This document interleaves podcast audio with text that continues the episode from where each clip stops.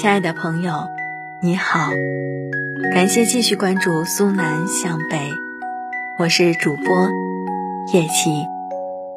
今晚分享的故事是一个甜甜的相亲奇遇记。故事里的秦郎本是个有些腼腆、略微不自信的微胖姑娘，对于爱情，她期待过，也坚定不移地相信过。只是后来随着年岁渐长，久旱的心田渐而失去了等待逢甘雨的欲望。他一面听话地赴约着长辈安排的相亲，一面与朋友一起谈笑，预想着未来许是会孤独终老的生活。他们会各自领养一个孩子，不时举办 party，每年要一起去旅行。然后等老了，要住在同一个养老院。他们觉着生活的美好，或许不在于是否结婚生子，而在于你是否有足够的能力去过你想过的生活。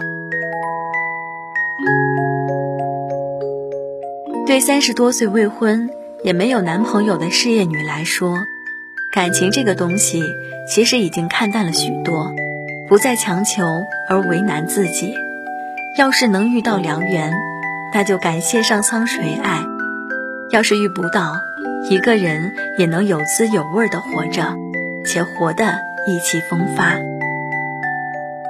秦郎就如此思考着自己的后半生，不过分期待谁的出现，也不过分拒绝桃花降临的机会。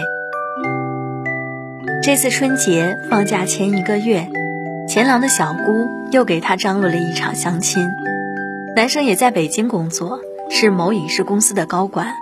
小姑非常重视这次相亲，还特意为他买了身衣服寄到北京。只是可惜，钱郎是每逢冬天就胖几斤的人，衣服勉强都塞不进去，姑姑的心血算是白费了。不过见面那天，为了长辈的面子。秦郎还是好好捯饬了一番，不说有多漂亮精致，但也算得上时尚气质。他们见面的地方是秦郎常去的小咖啡馆，环境清幽，适合聊天，也不大会遇到熟人。男生却如小姑所说，长相不赖，举止绅士。寒暄问候一阵后，算是对彼此有了基础的了解。钱郎对他的初印象颇是不错的，于是便畅所欲言地聊了起来。聊着聊着，聊到了婚恋观。他问秦郎为何单身这么多年，秦郎说大概是没遇到心动的感觉。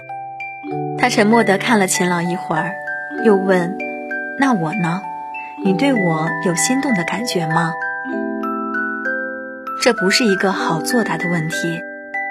钱郎想了想，回答：“比起一见钟情的心动，我更相信日久生情。”他笑了，说：“秦小姐是个矛盾的人啊。”钱郎喝了口咖啡，不语，心想：“怎么不说是你自己唐突呢？见面不到半小时就心动，你以为自己是吴彦祖或玄彬吗？”男生又开口说道：“听你小姑说你是做出版的主管级别，这样的条件，按照理说不至于到这个岁数还单身吧？是没有结婚的念头吗？”秦郎有些不悦，反问：“这个岁数是什么岁数？”别误解，我没有歧视或贬低你的意思。只是好奇是什么让你对感情还这么天真乐观？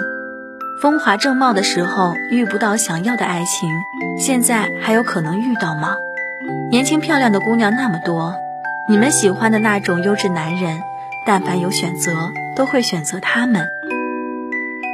他说的是事实，但秦郎不想认，反驳道：“人各有所爱，选择年轻姑娘的未必是我中意的。”我中意的也未必得是多么优秀的人，谈得来才重要。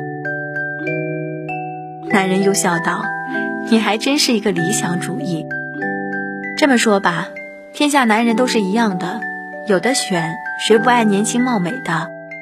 秦小姐如果想结婚，最好还是先接受自己被剩下的事实，降低要求，不然往后越过一年就没了市场竞争力。秦郎在心里骂了对面的男人千万遍。男人见秦郎没有反驳，继续自大地说：“我大你几岁，说这些可能不大好听，但也是逆耳忠言。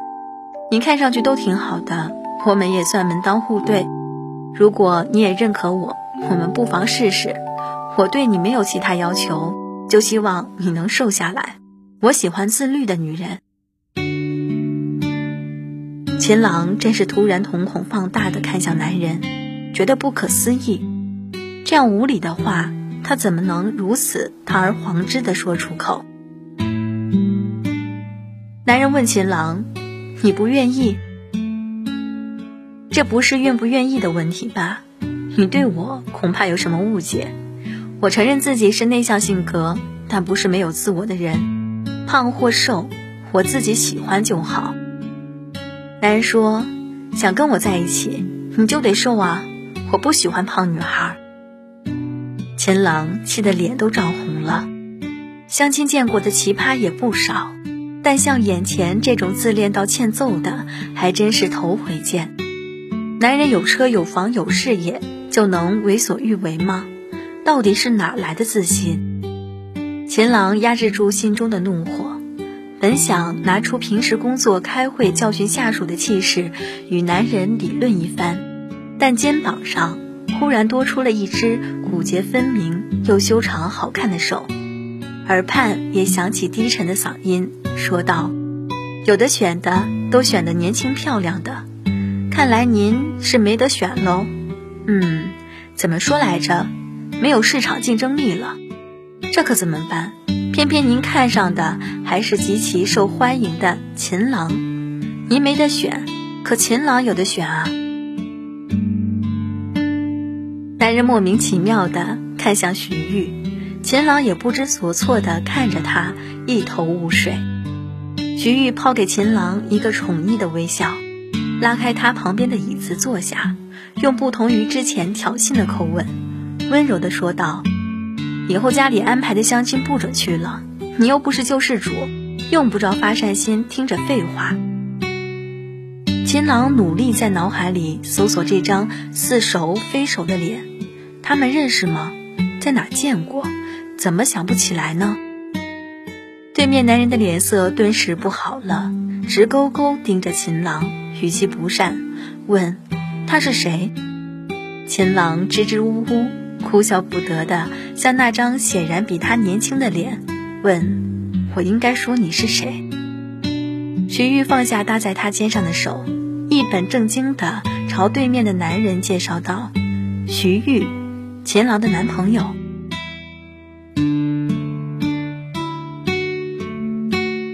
后来，男人气急败坏的离开了。咖啡馆里就剩他们俩，秦朗略觉尴尬地向徐玉道谢，徐玉有一副小事一桩不用在意的神情，说道：“我就是坐在后面听不惯他的话，贬低别人，抬高自己太没品了。你甭在意，男人不都是这样的？还有你挺好看的，不胖。”最后那句赞扬的话，以及徐玉直视的目光，让秦朗有一点羞涩。他悄悄避开了，说：“总之，很谢谢你，我请你喝杯咖啡吧。”徐玉灿然一笑，问：“你一点儿都不记得我吗？”“抱歉，我确实记性不好。我们应该是要记得的关系吗？”“也不是。那现在开始认识吧。”我叫徐玉，学画画的研三学生。秦朗在心里算了算他的年纪，顶多二十五六岁，真是个适合恋爱的好年纪。徐玉又很自然地喊着秦朗的名字，说：“我们加个微信吧。”对于他的直呼其名，秦朗总觉得奇怪，倒是小气地计较起来，说：“我大你好几岁，你对我直呼其名。”是不是有些不礼貌？徐玉反问：“秦姐，郎姐，这样叫不显老吗？”秦郎无可辩驳。加了微信之后，他与徐玉并无联系，只是在家人问起他是谁的时候，秦郎也有点好奇他是怎样的人，为何要帮他，于是就鬼使神差的点开了他的朋友圈，认真的翻看了起来。徐玉的朋友圈很简单，大多都是他的绘画作品。翻着翻着，秦郎发现他其实是一个很有才华的青年。他的作品，作为观众，他是喜欢的，也很想给他点赞，表达喜爱之情。但碍于某些面子，他那犹豫不决的手指，始终是没敢点那颗小小的爱心。将一个不熟之人的朋友圈翻到底，这样不明所以的行为，只能偷偷进行。若是明目张胆，就会引起不必要的误会。时间就这样看似不经意的过去了两周，钱郎一如既往的上班，一如既往的被各种人介绍对象，徐玉一如既往的在学校和咖啡馆穿梭，一如既往的写着毕业论文，画着画。他们的生活表面波澜不惊。实则都在隐隐期待着一种自己也不太明白的事情发生。秦郎不再放纵自己肆意贪婪美食，落了灰的跑步机在阳台重见光日。他用看得见的速度瘦下去了。而徐玉在咖啡馆会时不时望向某个位置，然后盯着手机，隐隐期待着秦郎联系他，哪怕随便问候一声都好。当然。最后打破僵持的还是徐玉。勤劳部门要出的新书，之前一直没找到合适的封面设计，后来作者自己在网上看到了一幅绘画作品，发到群里，大家都觉得很是搭配，但一直找不到作者，于是各编辑都想尽办法动用资源联系作者，秦朗也带图发了个朋友圈，徐玉看到了。默默保存了图片，转到各个设计群帮忙询问。不巧，不出一刻钟，还真问到了，作者正是他们美院的大一新生。徐玉借机联系了秦郎，约好一起去学校找学弟。去学校那天，秦郎脱掉了高跟鞋，妆也化淡了，搭配了一套稍微带点学生气的衣服。出门前看着镜子里的自己，他又拍了拍脑袋，自言自语说：“秦郎啊，秦郎，你在幻想什么？又不是第一次去学校谈合作，有必要这样扮年轻吗？”徐玉看见他，看出了他的心思，便毫不含蓄地夸赞：“你瘦了，又这样一打扮，不知道的还以为你是我学妹。”秦郎心里乐开了花，嘴上却说。徐玉同学，你真油腻。与学弟的合作，因为徐玉的帮忙，进行的特别顺利。合约签完之后，秦郎问徐玉有没有时间一起吃晚饭，徐玉求之不得的答应了。但一顿晚饭并没能拉近他们的距离，秦郎没有敢要继续发生什么关系的念头。徐玉把秦郎送到家时，突然拉住他的手腕。说：“秦郎，我帮了你两次，一顿饭可不够。”突如其来的肢体接触让秦郎受宠若惊，他磕巴着问：“那，你你还想怎样？”徐玉想了想说：“要不这样，你帮我改改毕业论文吧。”秦郎呵呵笑了，想婉拒：“不合适吧？你的专业我又不懂。”我知道，帮我叫错别字就成。秦郎真是不知如何形容此刻的心情。他一个堂堂编室主任，帮一个小屁孩校对毕业论文，这传出去未免有点好笑。论文的校对倒确实是增加他们的沟通。徐玉有了一个可以时不时在微信上找秦郎的借口，常常语音轰炸他。钱老师，我的论文改了没啊？秦郎，都过去两天了，你的阅读速度这么慢吗？秦郎，你不觉得咱俩挺互补吗？你看，你明明内向，却有一个这么开朗的名字；我这么外向，名字却抑郁的很。下雪了，怕你睡了，拍给你醒来看。起初听到徐玉的语音，秦郎会觉得有些唐突，时间久了也就习惯了。有时候听着听着，嘴角就上扬了。同事看到。都忍不住问一句：“主任，这是恋爱了吗？”秦郎红着脸，急忙否定，心里却不时期待起徐玉的下一条语音。改好的论文也存在桌面，迟迟没有发给他。今年过年，钱郎实在不想再赴约各种相亲局，便借由工作加班，不打算回家了，一个人留在北京。放假第一天，他昏昏欲睡了一天，半夜醒来时打开手机，才发现短短十几个小时，网络信息已经爆炸了。这次的疫情远比想象中的严重，武汉宣布封城了，大家满世界的抢口罩。秦郎一一消化完这些消息后，接到徐玉的语音电话，他说他在门口。秦郎走到玄关。透过猫眼看到了他，打开门，他奔进来一箱东西，说：“怕你没买着口罩，给你带了些，还有一些吃的东西。”秦郎是有那么一点感动的，一时之间竟不知说些什么。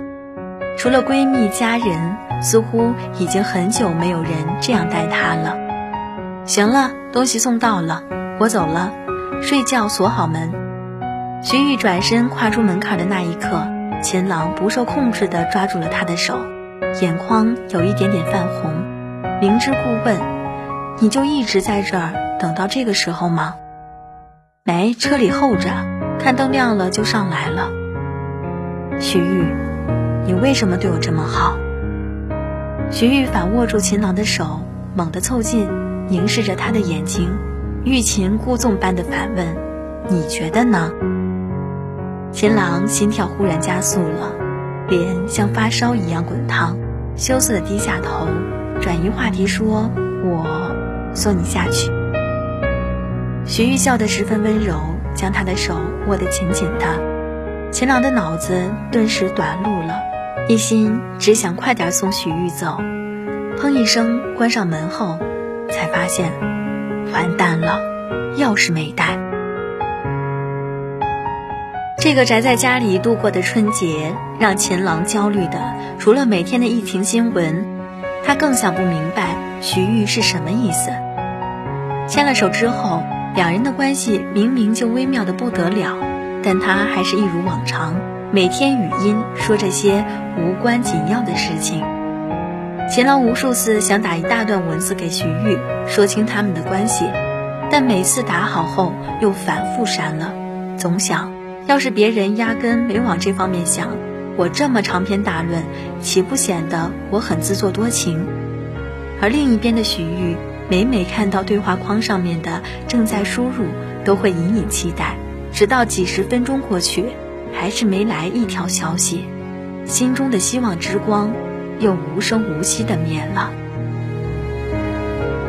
最后打破双方关系的人，依然是许玉。他借用了微博上那个疫情结束后你想见谁的话题，发了一个很真挚的朋友圈。他说：“一年前，我盘下了一个咖啡店，有一个女生常来我店里，话不多，人很善良。我记住她，倒不是因为她漂亮，而是我觉得有些莫名其妙。我这个腔调极为个性的艺术咖啡馆。”怎么会被她当成相亲的地方？这一年，他在我这相亲的次数，粗略估计不少于六次。有时候，我无意听见他们的谈话内容，我觉得挺生气的。那些男人摆明是在欺负他，但他内向，不怎么反击。当时看着像是不在意，可相亲结束后，他总会一个人在那儿坐很久，看着窗外。很失落。这样的他，好像总是不经意就撩动了我的心。我给他画了一幅画，你们有心的话，一定能在我朋友圈翻到。最近我和他认识了，接触之后才发现他比我想象中的更可爱、更坚强、更迟钝，也更让人想保护。所以，疫情结束后，我最想见的人大概会是他。因为我想跟他说一句话。贤郎看到这条朋友圈的时候，心里是五谷杂陈的，像是突然中了彩票，还是千万级别的那种。回想之前和他相处的日子，说没有心动是假的，但这样幸运的爱情是他能拥有的吗？横在他们之间的距离可以被接受的吗？他不知道。也想不明白，于是他把这个故事说给我听了，希望我给他一个答案。当然，这样的答案不是当事人的我必定是给不了的。我只是觉得，爱情嘛，对两个真心负责就好了。如果有那种看到对方的消息就忍不住嘴角上扬，碰到对方的手就忍不住想牵住。摸到对方的脸就忍不住想亲的冲动，那就随心而动啊，因为那就是爱情。只要不违背伦理道德，不损害别人的幸福，年龄的差距又有什么关系呢？我一直觉得，爱情应是享受当下状态的情感，不要未雨绸缪的去顾虑那么多。当下的每一步走坚实，你就有应对未来之困境的魄力。当下的每一步走得犹犹豫豫、扭扭歪歪，预想的再周全，未来也总会有你意想不到的难题。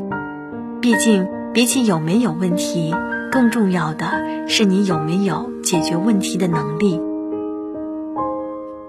如果此刻你也遇到一个人，如果你们也是一种暧昧关系，如果你真的真的很喜欢他。